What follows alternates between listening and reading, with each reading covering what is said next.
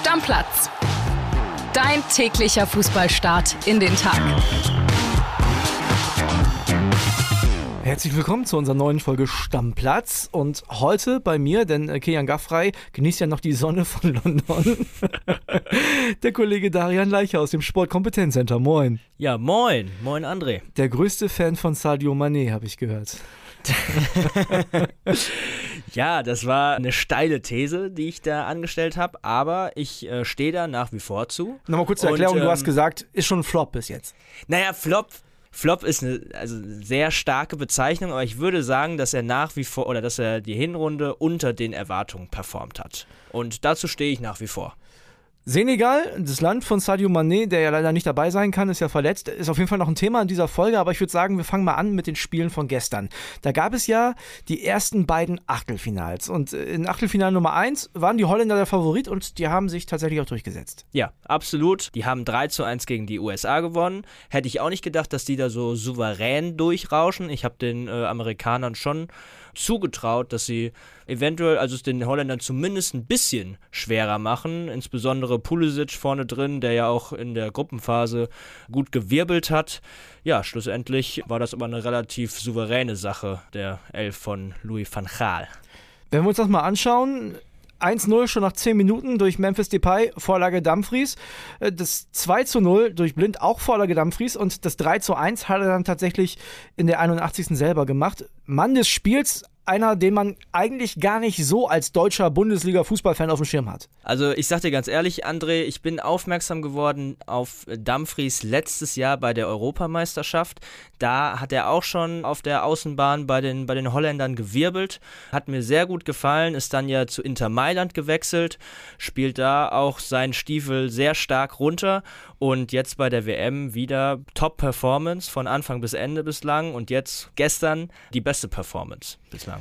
Ja, die Holländer sehr souverän. Gestern hat Frankie Schneider noch gesagt, das Spannendste an denen ist irgendwie Louis van Gaal. Und man muss sagen, auch der war gestern nach dem Spiel wieder mittendrin, denn die Holländer sind in ihrem Quartier in Katar empfangen worden, als wenn die Weltmeister geworden sind. Okay, krass. Also das, es gab ein Video, könnt ihr mal schauen auf Bild.de da sind die wirklich, also war eine Party unglaublich und Louis Fachal richtig stolz, hat sich gefreut, mit dem Handy die ganze Zeit rumgelaufen. Also die Stimmung bei den Holländern ist sehr, sehr gut.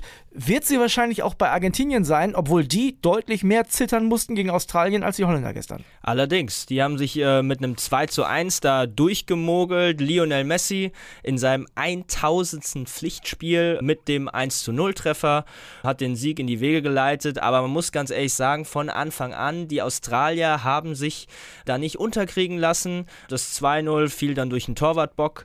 Da hat Alvarez, der, der Stürmer von Manchester City, das 2-0 erzielt und dann hinten raus kam dann nochmal der Anschlusstreffer durch die Ossis. Das war nicht ganz souverän. Es gab in der Nachspielzeit noch eine überragende Parade von Argentinien-Keeper Martinez von Aston Villa.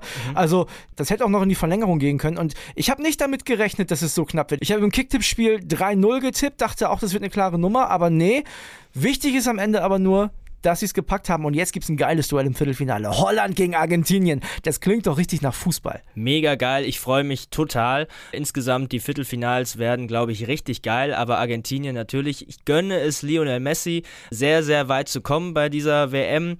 Ich muss ganz ehrlich sagen, dass die bisherige Leistung vom ganzen Team noch nicht so ganz überzeugend war. Wie gesagt, jetzt auch gegen Australien aber vielleicht stellt sich heraus, dass sie eine Turniermannschaft sind, auch dieses Mal und sie kommen auch gegen Holland weiter. Ja, wir haben hier gestern schon heiß diskutiert, für wen ist man denn jetzt? Ne? Also ich habe schon gesagt, ich bin für Messi, weil ich möchte, dass er diesen Pokal holt. Für mich ist das einer der größten Fußballer aller Zeiten auf jeden Fall und der ist durch diesen Pokal dann komplett. Für wen bist du? Mein großer Traum als neutraler Fan, dadurch, dass Deutschland ja jetzt äh, früh rausgeflogen ist, ist das Finale zwischen Argentinien und Portugal, Boah. also zwischen Messi und Ronaldo. Und dadurch, dass ich auch ganz klar Team Messi bin, hoffe ich natürlich auch, dass der, dass der Argentinier dann den Pott holt. Aber dieses Finale wäre für mich als Fußballfan, glaube ich, das absolute Nonplusultra. Ja, aber man muss schon sagen, du hast recht. Ne? Also die Argentinier überhaupt nicht sattelfest, auch gerade in der Defensive. Sobald die einen richtig richtig guten Gegner kriegen, wird es schwer. Auf jeden Fall. Also deswegen gegen Holland wird sich zeigen, ja, wohin die Reise geht. Und dann, falls es gegen Holland dann doch noch weitergehen sollte, könnte im Halbfinale Brasilien warten.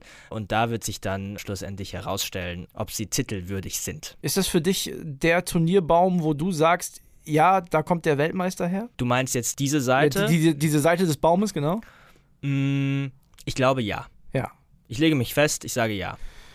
Auf jeden Fall richtig spannend und da muss ich jetzt mal auf eine Sache kommen, die habe ich gestern bei Twitter gesehen und da war ich schon direkt wieder total genervt. Es geht jetzt leider doch um die deutsche Fußballnationalmannschaft. Ne? Also wir mhm. müssen jetzt auch in den nächsten Tagen immer mal wieder so ein bisschen drüber reden und dann habe ich was. Ich packe jetzt extra mal mein Handy aus. Warte mal, ich hole mal mein Handy, ja, so, ja, ich bin weil gespannt. ich will es vorlesen, was Philipp Lahm. Oh, ja. Ne? Mhm. Philipp Lahm ist ja bekanntlich der quasi Cheforganisator der EM 2024. Mhm. Ne? Ja, ja. Und ich will jetzt was. vorlesen, was der geschrieben hat.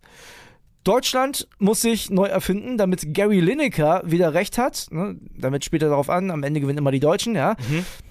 Bislang setzen sich in Katar die großen Nationen durch, nur wir nicht. Ich bin gespannt, welche Mannschaft es diesmal schaffen wird, ins Viertelfinale einzuziehen. Das hat er jetzt vor dem Spiel Argentinien gegen Australien getwittert. Und ich sag dir ehrlich, so dieses Deutschland muss sich neu erfinden. Also Philipp Lahm, ne? Ich, ich werde jetzt ein bisschen sauer, Leute. Also wenn ihr das nicht vertragen könnt, aber Philipp Lahm ist ja ein Mann als äh, Organisationschef der EM 224, der hat ja ein gewichtiges Wort mitzureden. Der ist Weltmeisterkapitän 2014. Die werden auf den Mann hören, weißt du? Ja.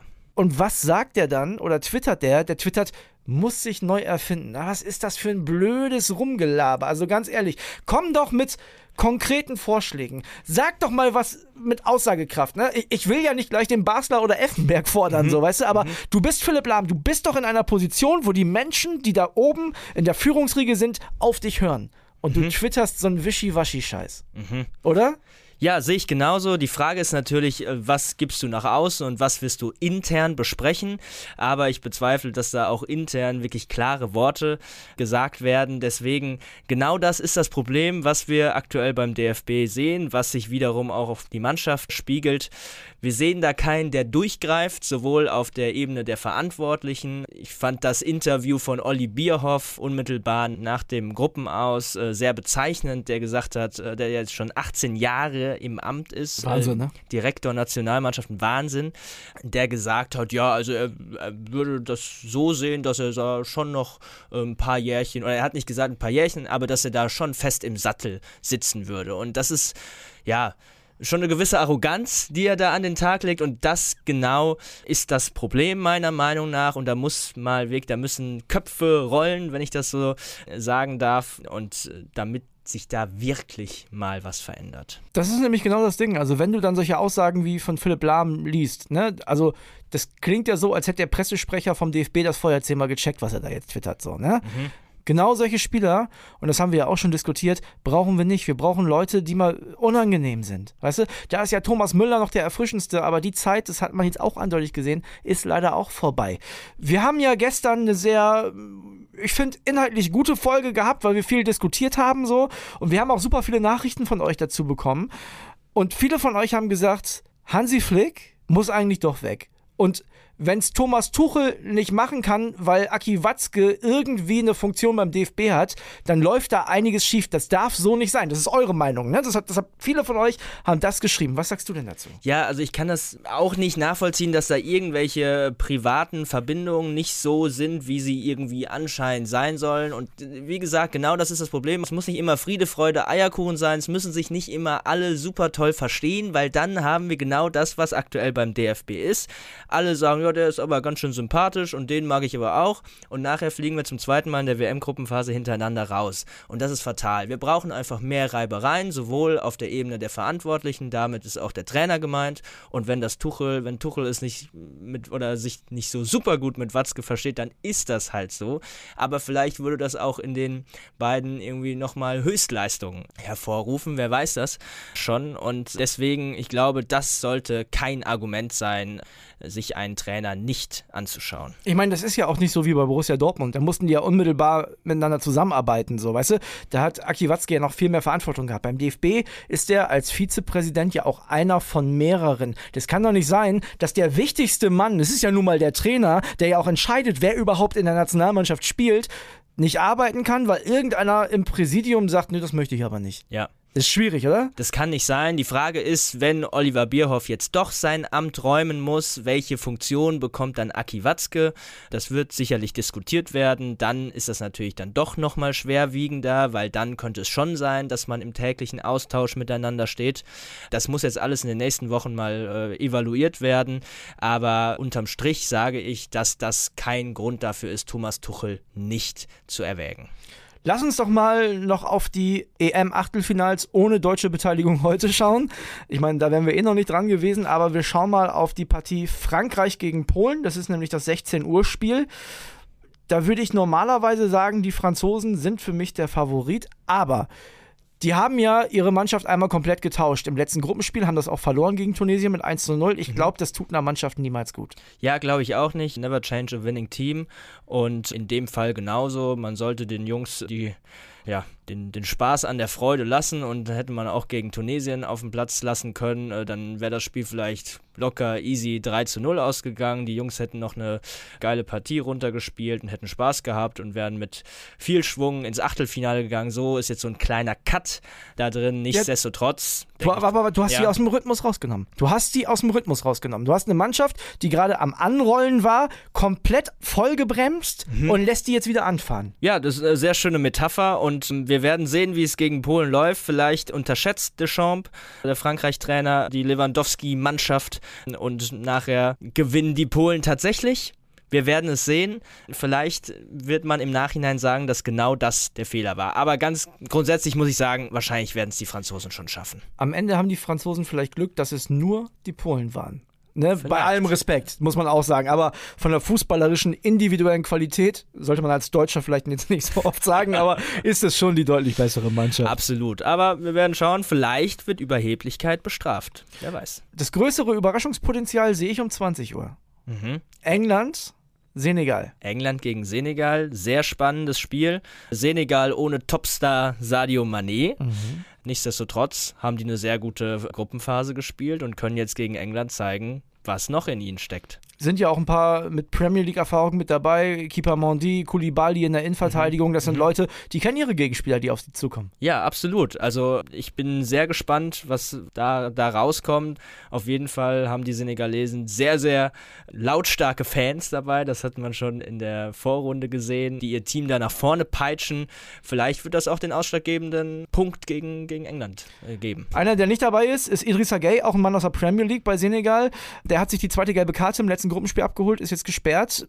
Ist schon im zentralen Mittelfeld auch ein wichtiger Mann eigentlich. Ja, auf jeden Fall. Also der wird äh, schmerzlich vermisst werden. Wird man nachher sehen, ob der schlussendlich dann das Loch im Mittelfeld größer werden lässt. Ob Harry Kane, Sterling, Rashford und wie sie alle heißen bei, den, schon heftige äh, Truppe, bei den ne? Engländern. Das ist schon eine geile Mannschaft. Vor allem, ich bin ein riesen Bellingham-Fan. Habe richtig Bock, dem wieder zuzuschauen. Also da geht mein Fußballerherz auf, wenn ich den am Ball sehe.